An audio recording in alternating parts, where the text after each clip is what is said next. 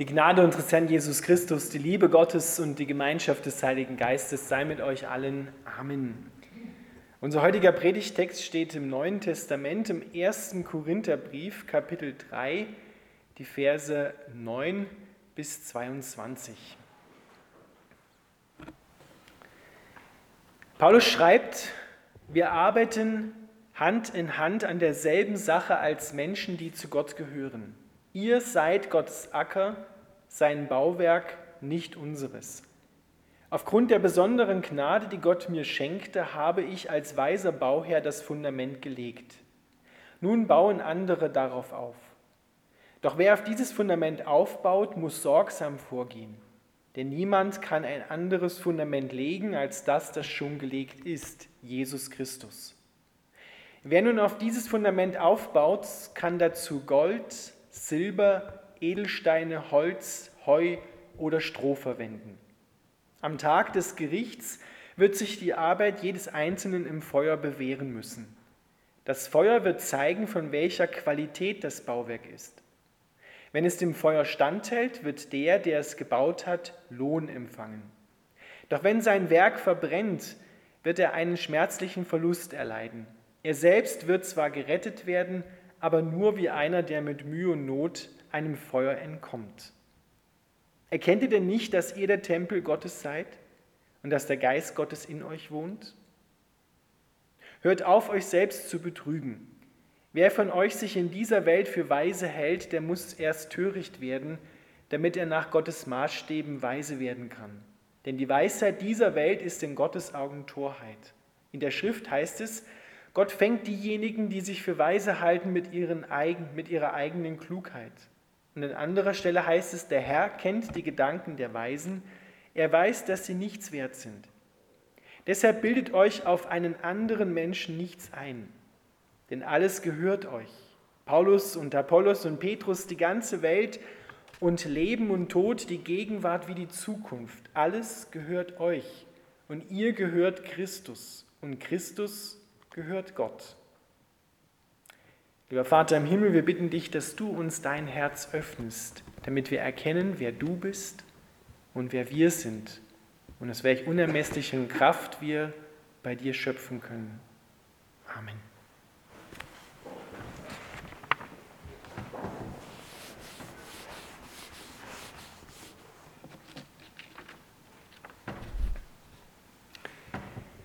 Ihr Lieben, es ist ein ganz wunderbarer Text, weil er spricht in erster Linie davon, was Gott Gutes mit uns vorhat und was er Gutes für uns tun möchte, wie er uns beschenken möchte.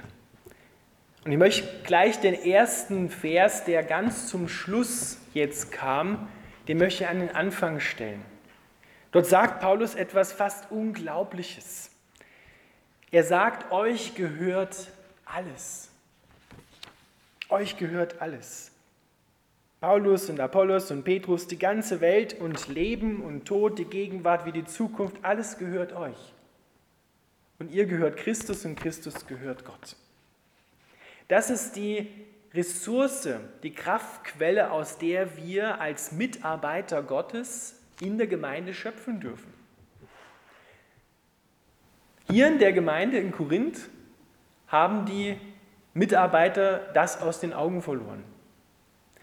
Die haben angefangen, sich gegenseitig Ehre zu geben und gegenseitig Ehre zu nehmen und haben sich über andere gestellt und waren vielleicht ärgerlich, dass sie nicht so gut sind wie der andere. Und da gab es so Spaltungen, und Parteiungen.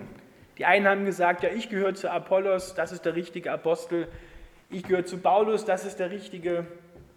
Und andere haben gesagt, na, ich gehöre zu Christus, und so hat es da verschiedene Gruppen gegeben, die von sich geglaubt haben, wir sind die Richtigen und die anderen, die machen es nicht ganz richtig, um es mal vorsichtig zu sagen. Die liegen eigentlich falsch.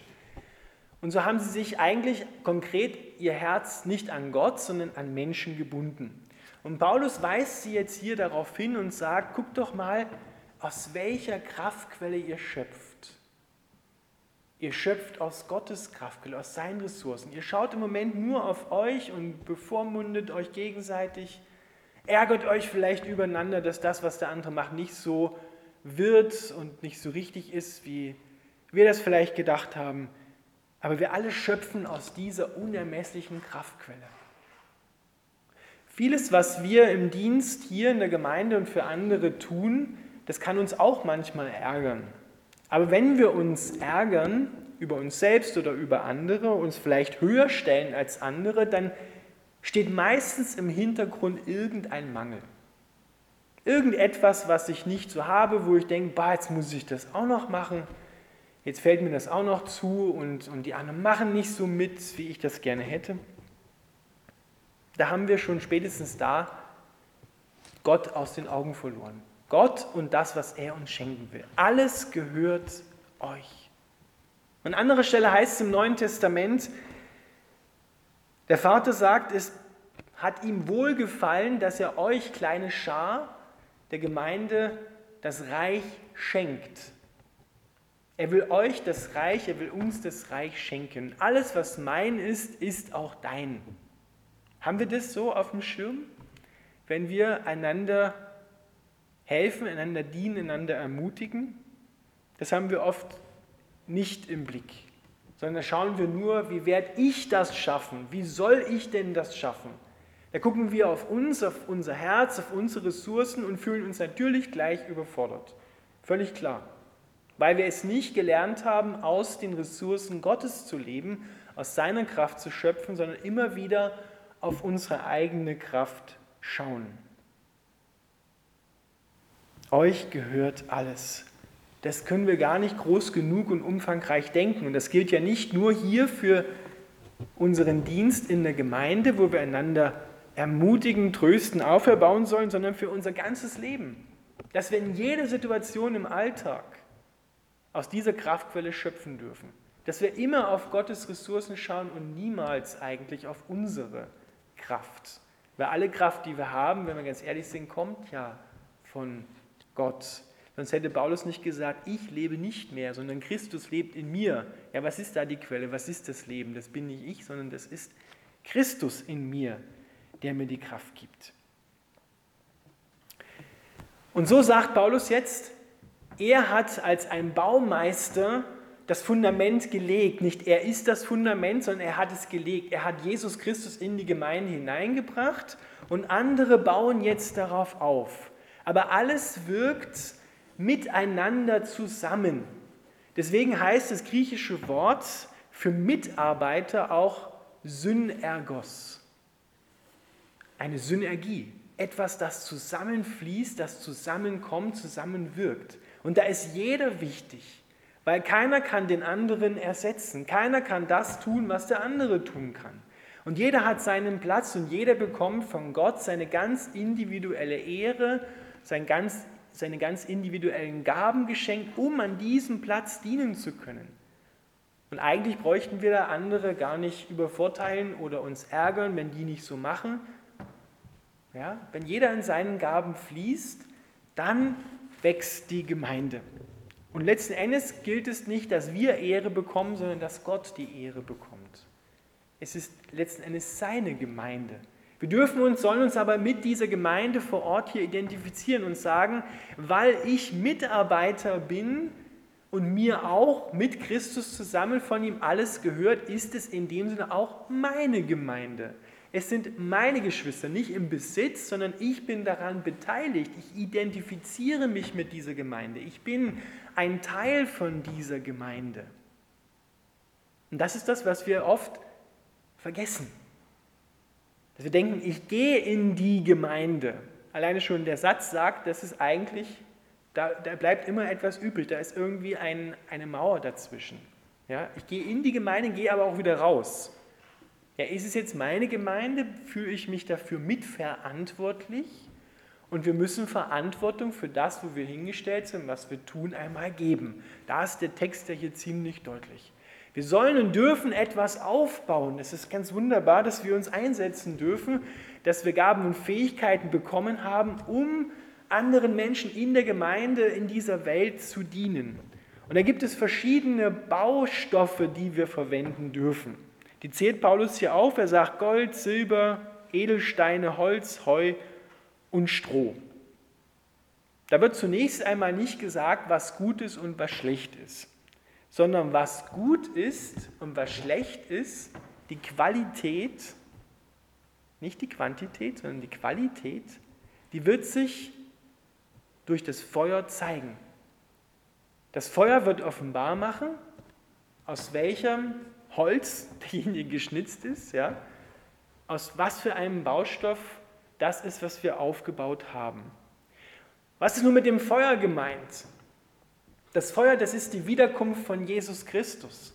Und seine Augen werden in der Offenbarung wie Feuer beschrieben. Er wird also alles mit seinen Augen, mit seinem Blick offenbar machen, bis ins letzte Detail, was bis dahin auch noch verborgen ist. Denn vieles sehen wir heute nur an der Oberfläche. Vieles sehen wir nur nach außen hin. Wir sehen aber nicht die vielen kleinen inneren Prozesse, die es gibt, wo es Gutes, wo es aber auch Schlechtes gibt. Und das wird durch seinen Blick, durch das, was er dann sagt und beurteilt, wird es offenbar gemacht. Und es ist wie Feuer, werden diese Augen beschrieben. Und da muss es dem Feuer standhalten. Und dann sagt der Apostel Paulus, es wird das verbrennen, was nicht auf dem Fundament Jesus Christus und nicht in seinem Willen und nicht in seinem Sinne aufgebaut worden ist. Jetzt das Gute, damit wir das gleich richtig haben. In jedem Menschenleben gibt es immer beides. In jedem Menschenleben. Manchmal sehen wir nur, wenn etwas schief läuft, boah, es läuft alles schief. Dann haben wir das Gute aus dem Blick verloren und denken, es läuft, aber es läuft rückwärts und bergab. Aber es ist immer auch Gutes da. Beides. Wenn wir Gott lieben, mit ihm gehen, errettet sind, Christen sind, dann gibt es immer beides. Weil sonst würden wir den Segen Gottes, den er in unser Leben hineingelegt hat, ja verleugnen. Gott ist am Werk. Aber da gibt es immer auch noch menschliche Sachen drinnen. Da gibt es immer noch so einen, einen äh, Steigeruch vom alten Menschen, der immer auch noch vorhanden ist. Und beides ist dann irgendwie zusammen vermischt. Wir bauen also, und das wird Bestand haben, Gold, Silber, Edelsteine, das wird Bestand haben. Holz, Heu und Stroh, logischerweise, das verbrennt. Gold, Silber, Edelsteine, die werden vielleicht die Form verlieren. Aber im Grunde genommen werden sie geläutert. Das, was an Schlacke da noch da ist, das wird noch weggebrannt, damit es noch herrlicher wird, damit es noch schöner wird. Alles, was nicht in den Himmel passt, wird da noch weggenommen.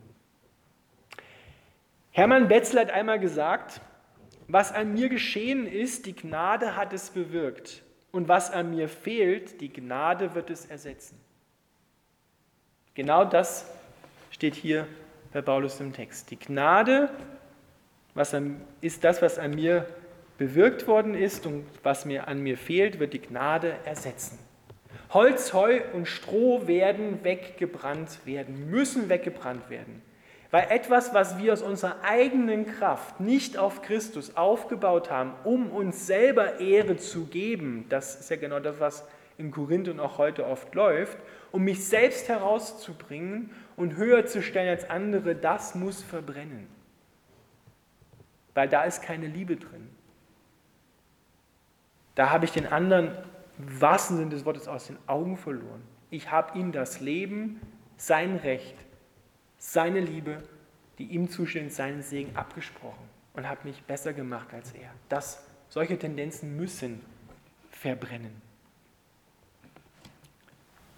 Was sind jetzt Holz, Heu oder Stroh? Der Galaterbrief, Paulus im Galaterbrief zählt das auf. Es sind alles die Werke, die wir, sagt er, aus dem Fleisch heraus aufgebaut haben.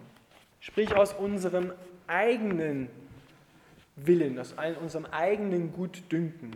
Da zählt er auf unreine Gedanken, Götzendienst, Zauberei, Feindschaft, Streit, Eifersucht, Zorn, selbstsüchtiger Ehrgeiz, Spaltungen wie in Korinth, selbstgerechte Abgrenzung gegenüber anderen Gruppen. Wir sind die Guten und ihr seid die Schlechten. Neid, Trunkenheit, ausschweifender Lebenswandel und dergleichen mehr. Das sind nur ein paar Beispiele von Werken, die hier aufgezählt werden, die verbrennen werden, die verbrennen müssen.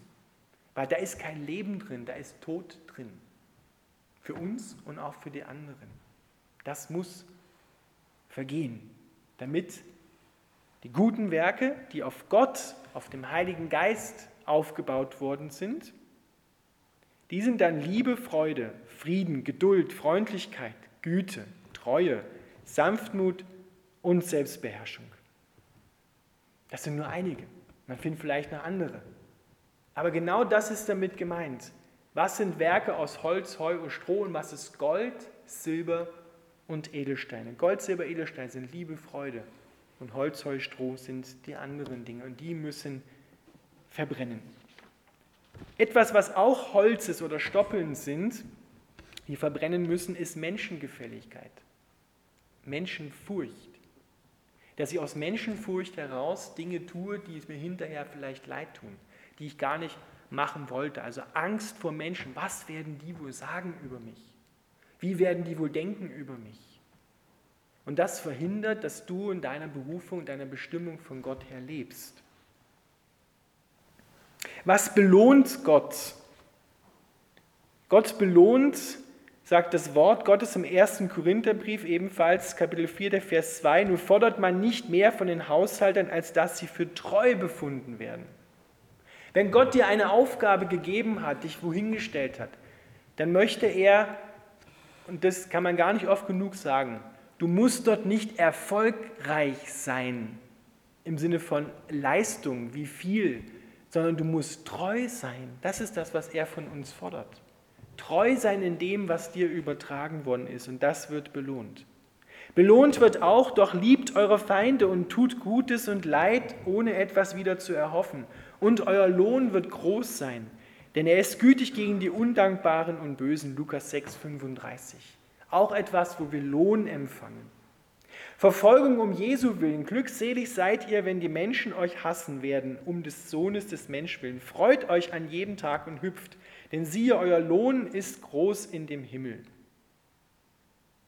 Wenn die Menschen dich um deines Glaubens willen ablehnen, dich für Plemplem erklären oder dich verfolgen, wie das vielen unserer Geschwister in anderen Ländern geht. Nicht, wenn sie uns verfolgen, weil wir etwas Schlechtes gemacht haben, ja, wenn wir ihnen wehgetan haben und dann verfolgen allein, das hat keinen Lohn, da müssen wir umkehren und Buße tun. Sogar die unscheinbarsten Taten will Gott belohnen. Dort heißt es bei Matthäus 10, 42, und wenn jemand einem dieser Geringen nur einen Becher kaltes Wasser zu trinken gibt, in eines Jüngers Namen, wahrlich, ich sage euch, er wird seinen Lohn gewiss nicht verlieren. Das ist so wunderbar, dass Gott in das Herz der Menschen schaut und dass er selbst das Kleinste, was Menschen getan haben, belohnt, sich darüber freut. Und dass wir dann die Worte hören, werden gut gemacht, mein Sohn, gut gemacht, meine Tochter. Das ist das, wofür wir auch leben sollten. Für diese Worte, gut gemacht. Dass wir in den Augen des Vaters, in den Augen des Vaters bestehen können. Dass wir diese Worte einmal hören, werden gut gemacht. Und das, das sollte uns Anreiz geben, für so etwas zu leben und nicht, dass ich größer und besser bin als, als andere. Oder wenn es nicht so ist, wenn ich nicht besser bin als andere, mich dann als der Letzte husten zu fühlen. Das ist nämlich die Kehrseite. Das steckt auch in Menschengefälligkeit drin. Ja? Das eine Stolz und das andere Minderwertigkeit. Beides ist nicht von Gott. Denn du sollst und darfst wissen, du bist ein Kind Gottes und alles gehört dir. Ich erinnere das nochmal. Alles gehört dir, das ganze Reich. Du hast Zugriff auf alle Ressourcen Gottes in seinem Herz. Es ist unglaublich. Du lebst eigentlich nicht im Mangel. Lass dir das ins Herz geschrieben sein von Gott. Du lebst nicht mehr im Mangel, sondern in der Fülle, in Gottes Fülle. Und wie oft vergessen wir das? Dass wir glauben, bah, ich habe nichts und das soll ich jetzt auch noch machen und ich fühle mich jetzt schon überfordert, bevor die Aufgabe eigentlich begonnen hat. Ihr Lieben, Gott ist nicht darauf aus, das soll kein Text sein, der Angst machen will, dass eines Tages wird ein Tag mit Feuer kommen, wo das, ja, sondern hier heißt es wohlgemerkt, selbst wenn jemand, falls es das geben sollte, in seinem Leben nur Holz, Heu und Stroh aufgebaut hat, wird er gerettet werden, aber wie durchs Feuer hindurch. Das ist ein schmerzhafter Prozess, wenn etwas verbrennt an und in uns. Aber er wird gerettet werden. Hier geht es nicht darum, ob du im Himmel bist oder ob du weit weg von Gott bist in der ewigen Verdammnis, sondern hier geht es darum, dass du gerettet bist und hier geht es darum, dass du obendrein zu diesem riesengroßen Geschenk Gottes, dass du gerettet worden bist und ewig mit ihm leben wirst, noch Lohn empfängst. So gut ist Gott, dass er auch noch die Dinge, die er eigentlich aus seiner Kraft heraus in uns tut, belohnt. Ja? Er tut es ja in uns. Die Kraft kommt von ihm, nicht von mir. Und er belohnt sogar noch das, wenn wir da einwilligen und treu sind und mit ihm gehen. Und er sieht auch, was du in deinem Leben entbehren musst. Er sieht auch, was du loslassen musst, um seinen Dienst zu tun, um treu zu sein. Und er hat gesagt, ich will es dir vergelten, ich will das belohnen, was du loslassen musstest. An Familie, steht im Wort Gottes, an Häusern, an, an Geld, an anderen Dingen, die man so an Wohlstand hier hat, wenn du darauf verzichtest. Ich werde es dir hundertfach wiedergeben, hier und in der Ewigkeit. So gut ist Gott. Also erinnern wir uns daran, wenn wir einander dienen, einander helfen, dass wir nicht aus unserer Kraft heraus leben, sondern aus Gottes Kraft. Und dass er immer mit uns ist. Und diese Kraftquelle wird niemals versiegen. Er wird den klimmenden Docht nicht auslöschen, sondern er wird ihn neu entfachen. Er wird das geknickte Rohr nicht abbrechen, sondern er wird es wieder aufrichten, dass es wieder fest wird.